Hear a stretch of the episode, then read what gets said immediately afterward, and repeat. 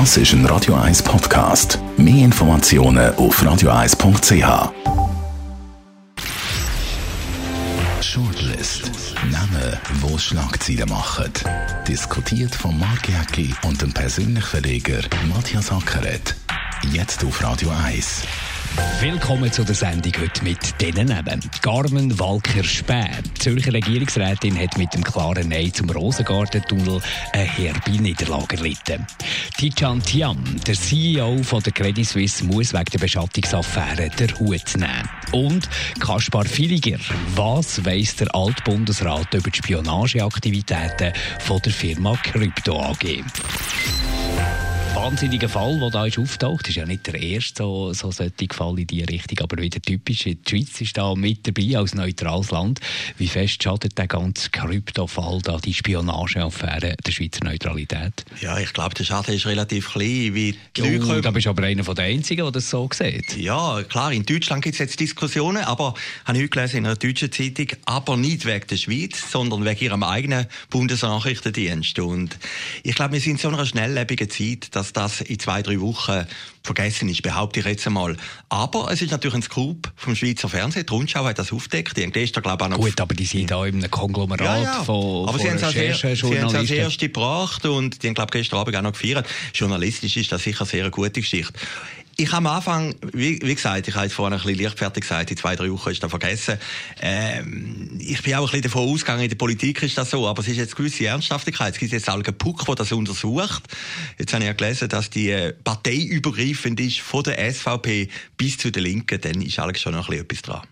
Und vor allem, es ist wahrscheinlich einfach etwas, was jetzt halt ist aufgeflogen. Man stellt sich da so ein bisschen vor, was alles noch verdeckt ist. Weißt, ich meine, die Spionagegeschichten, die sind ja ein Alltag, die verhindern, abgesehen davon, auch wahnsinnig viel Leid auf der Welt, wenn man schon ein bisschen weiss, wer sich wie bewegt und so, bringen aber auch viel Leid auf dieser Welt. Ich meine, da, in diesem Moment wird ja wahrscheinlich spioniert ohne Ende und jetzt ist so etwas aufgeflogen und vieles bleibt noch, noch, noch im Dunkeln. Ja, äh, ein Spion, was macht ein Spion? Per Definition, er muss spionieren. Ich meine, wir haben es ja gesehen vor zwei Wochen, wo der Trump ist, da haben ja die Amerikaner am Flughafen die Regie übernommen. Das ist ja klar, also dort ist es offensichtlich. Die Amerikaner spionieren spionieren in der Schweiz. Das haben wir schon bei anderen Fällen gesehen. Also von dem her ist das für mich jetzt nicht einmal so überraschend.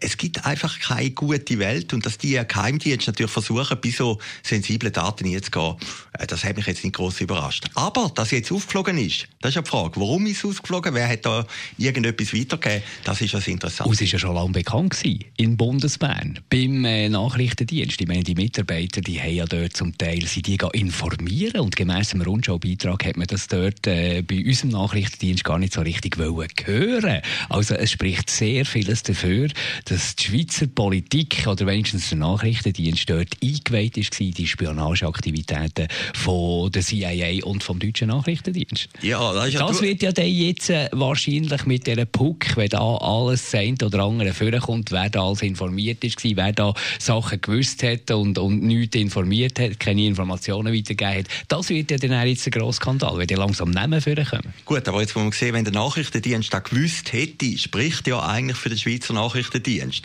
Äh, ein Nachrichtendienst. Die haben doch wahrscheinlich zusammen geschafft. Äh, da weiß man nicht. Weiß man nicht, natürlich. Man nicht. Aber es gibt schon so Anzeichen, wenn man jetzt den Rundschau-Bericht hat gesehen, gibt es schon so Anzeichen, dass da die Mitarbeiter, die ja eigentlich auch ein bisschen die tragischen Figuren sind jetzt, zum Teil haben ja die nichts gewusst, die, die die Chiffriergeräte entwickelt haben und die haben müssen installieren in den jeweiligen Staaten, wo die gekauft haben, die Verschlüsselungsgeräte, die haben ja gar nichts gewusst oder Sachen plötzlich gegangen, ist komische Sachen vorkommen. Ich meine, die hat man ja mit dem auch in eine ganz komische Situation hineingebracht. Ja, natürlich. Und jetzt äh, wird es aufdeckt. Aber gleich, wenn der Nachrichtendienst von der Schweiz da gewusst hätte, dann finde ich das jetzt noch ein positives Zeichen für den Schweizer Nachrichtendienst. Dann weiss er auch ein bisschen, wer im Land Aber warum läuft. greift er dort nicht ein?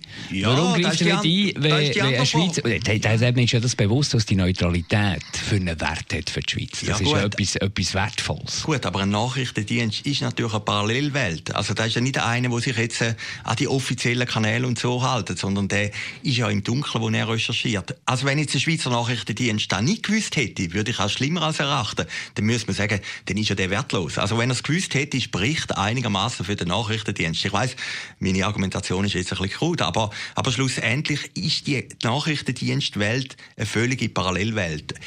Das Interessante bei dieser Geschichte finde ich eigentlich, interessiert das, beschäftigt das die Bevölkerung aussen dran. Und da bezweifle ich. Es ist natürlich auch eine Polit- und eine Mediengeschichte, wo niemand so ja, richtig rauskommt.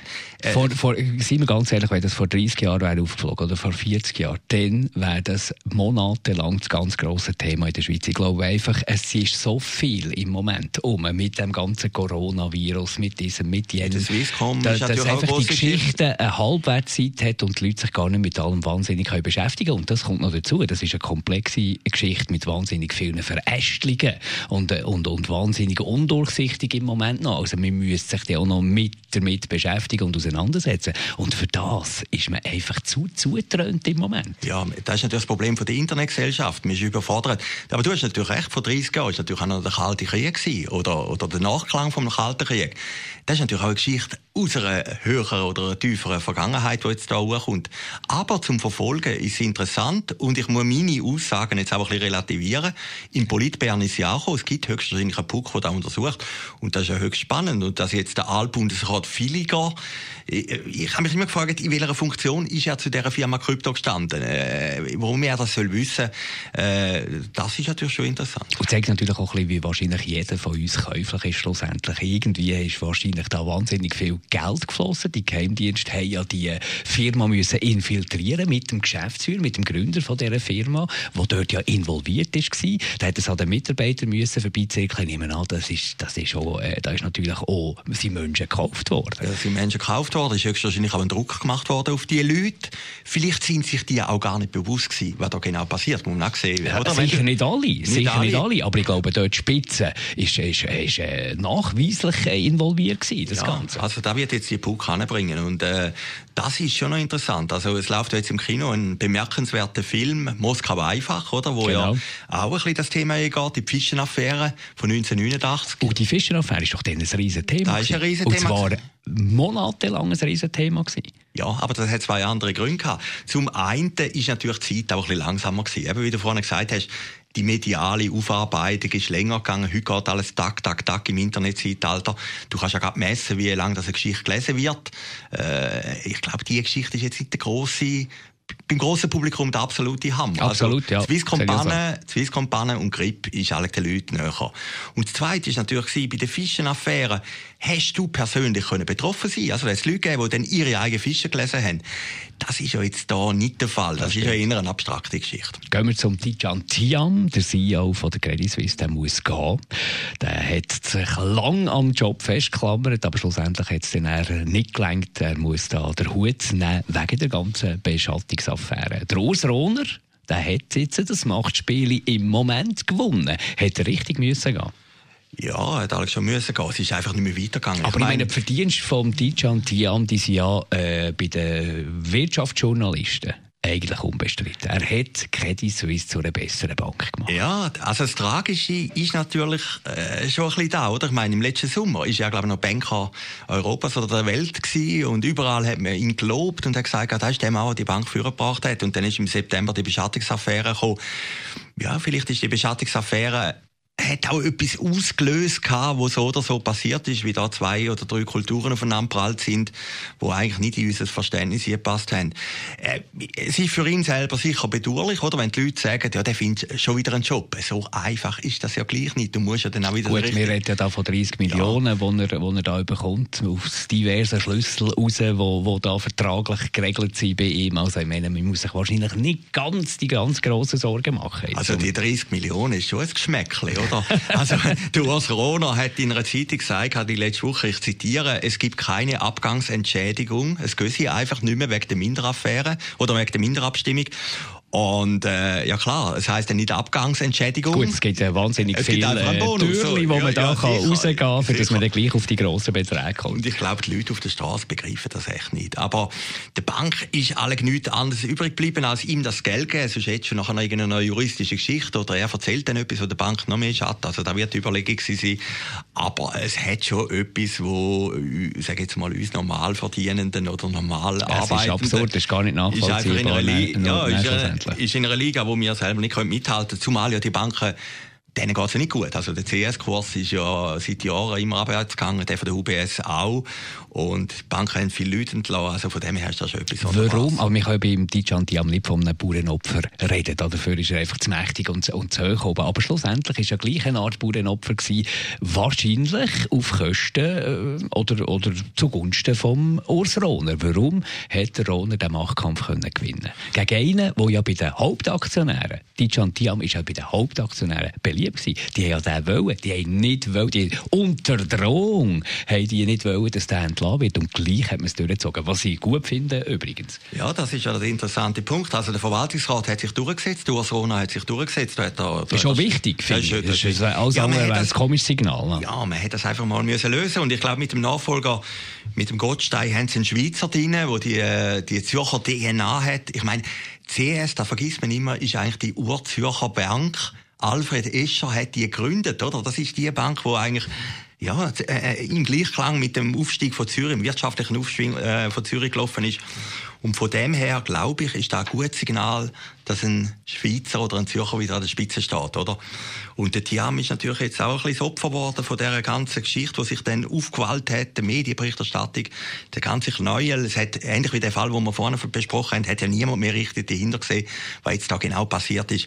Aber am Schluss muss halt das Unternehmen oder der Chef vom Unternehmen, der jetzt der Owner, muss schauen, dass dann mit der Bank wieder vorwärts geht, weil der Reputationsschaden ist schon Aber hat er auch nicht eine super Figur gemacht, der Owner, in dem Ganzen? Oder er sicher nicht die bessere als der Tiam? Ja, gut, er hat überlebt. Er, ja, ja, klar, natürlich. Ja, ja, klar. Die Frage ist, warum? Ja gut, und bei ihm weiss man ja, dass er dann im nächsten Jahr abtritt. Aber ich glaube, er hat schon richtig entschieden. Und sein Problem ist natürlich gewesen, dass er immer sich mit dem Tiam verkettet hat. Er hat ihn geholt nach dem Brady Dugan und hat gesagt, da ist mein Mann, da ist der Beste, den wir haben können. Und Ina, hat äh, wahrscheinlich auch gestummen, ja. auch gestummen, oder? Und, und dann ist natürlich auch eine menschliche Komponente. Wie löst du dich von dem? Aber das Interesse und ihr Renommee von einem Unternehmen steht natürlich immer im Vordergrund. Carmen Walker-Späh ist wahrscheinlich die empfindlichste Niederlage, die sie ihrem politischen Leben hat müssen einstecken musste, solche Regierungsrätin mit dem sonnenklaren Nein zum Rosengarten-Tunnel. Äh, sie macht natürlich Zweckoptimismus. Sie äh, kommt mit ihren positiven Floskeln, sieht das nicht ganz so tragisch, aber das ist natürlich schon ein brutaler, ein brutaler Tiefschlag von der Bevölkerung. Ja, das ist natürlich schon brutal. Ich meine, 50 Jahre lang hat man an dem Rosengarten rumgebastelt, Projekt gebracht, überlegt, oder? Und dann kommt, das ist halt Demokratie, dann kommt der Volksentscheid. Und das Resultat ist natürlich so deutlich gewesen. Es ist, glaube ich, ein oder zwei Gemeinden sind ja dann eigentlich für den Rosengarten gewesen, dass man muss sagen, äh, es ist nicht irgendwie ein knappes Resultat Aber das deutliche, das deutliche Nein zeigt doch auch, wie schlecht das, das Konzept ist Höchstwahrscheinlich schon. Also man hat den Leuten nicht recht können klar machen, warum A, das so teuer ist. Äh, vielleicht, weil es auch keinen kein, äh, wahnsinnig guten Grund hat gegeben, das zu machen. Ja, und, und dass das Tram, es ist ja gleich eine rechte Steigung, ist, ist den Leuten auch nicht in den Kopf gegangen. Ich glaube schlussendlich, dass Wipkingen selber so deutlich dagegen war, hat gezeigt, dass das Projekt in dieser Form kein Bedürfnis entspricht. Und es war natürlich auch eine Allianz über Parteigrenzen aus. Also hätte man nicht können sagen, das ist nur Link, der das nicht weiss, sondern da hat es sehr viele Bürgerliche gehabt, die gegen das Projekt waren. Und, ja. und die dividieren ja jetzt wieder auseinander. Da sieht man ja jetzt deutlich, die einen wollen jetzt natürlich Tempo 30 und Schmul äh, Spur verengen und weniger Auto und so, und die anderen wollen das überhaupt nicht. Und zusammen haben sie natürlich gegen das Projekt gekämpft. Das ist natürlich auch noch interessant. Ja, wenn man geschaut hat, im September hat ja das Projekt eine deutliche Mehrheit gehabt, oder? Man hat dann eigentlich ein bisschen vermutet dort, dass es in einer Stadt-Land-Graben gibt. Das Land sagt, jawohl, die Rosengartenstraße wenn man unterirdisch und die Stadt ist dagegen. Aber in den letzten Wochen haben wir ja gesehen, ich meine, es sind plötzlich ehemalige VBZ-Mitarbeiter gekommen, wie der Herr Vögeli, oder, wo ja das Gesicht ist von der VBZ und gesagt, dass er ja. ja war. Äh, das, sie so nicht. Und dann ist da das interne Protokoll, wo der Altstadtpräsident Estermann veröffentlicht hat, wo einer von der Regierung, also ein Sachbearbeiter gesagt hat, eben, es kommen dann mehr Autotouren, als irgendwie in dem Abstimmungsbüchlein stehen. Das sind ja alles Geschichten, die in der Zukunft sind. Aber es hat zu einer Verunsicherung beitragen gesagt. Und, und ich habe immer ein bisschen den Eindruck gehabt, auf der anderen Seite, die Befürworter sind eigentlich stehend K.O. gewesen. Die haben gar nichts mehr gemacht, sind kein Argument mehr gekommen.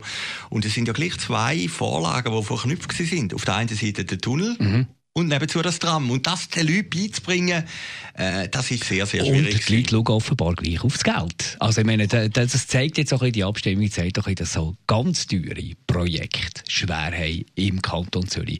Das Beispiel äh, Umfahrung Englisau als direkt betroffen ist mehrmals ja von der bestimmten Bevölkerung abgelehnt worden. Ist auch sehr ein teures Projekt. Also so teure Sachen will man nicht. Ja, aber ich würde eben gleich sagen, der Rosengarten kommt in irgendeiner Form dann später schon einmal. Wir haben das Gleichheit in den 70er Jahren mit dem Shopville, oder? Da, da, da haben mehrere Abstimmungen gegeben und dann am Schluss ist er gebaut worden. Dann hat es mal eine Abstimmung gegeben, ich glaube, Eurogate hat das geheißen. Hauptbahnhof ist abgelehnt worden, ist in dieser Form nie gekommen, aber der Bahnhof ist ja dann ausgebaut worden in einer anderen Art. Und äh, was ich eigentlich immer noch bedauere, das ist in den 70er Jahren auch abgelehnt worden, das ist eigentlich die S-Bahn durch Zürich, die Sigi mhm. Wittmann hat das wollen. Ich glaube, wenn man die bauen hätte, da, da wären wir heute eigentlich noch erfreut. Aber, aber das ist halt Demokratie schlussendlich und ich glaube, das Rosengarten-Tunnelprojekt, obwohl man sehr, sehr lange darüber nachdenkt hat, ist am Ende nicht ganz ausgereift gewesen. Danke, Matthias Acker. Danke euch für zuzuhören. Die nächste Shortlist gibt es dann wieder in einer Woche. Shortlist mit dem Mark Jäcki und dem Matthias Ackeret. Zum Nachlesen und Abonnieren als Podcast auf radioeis.ch.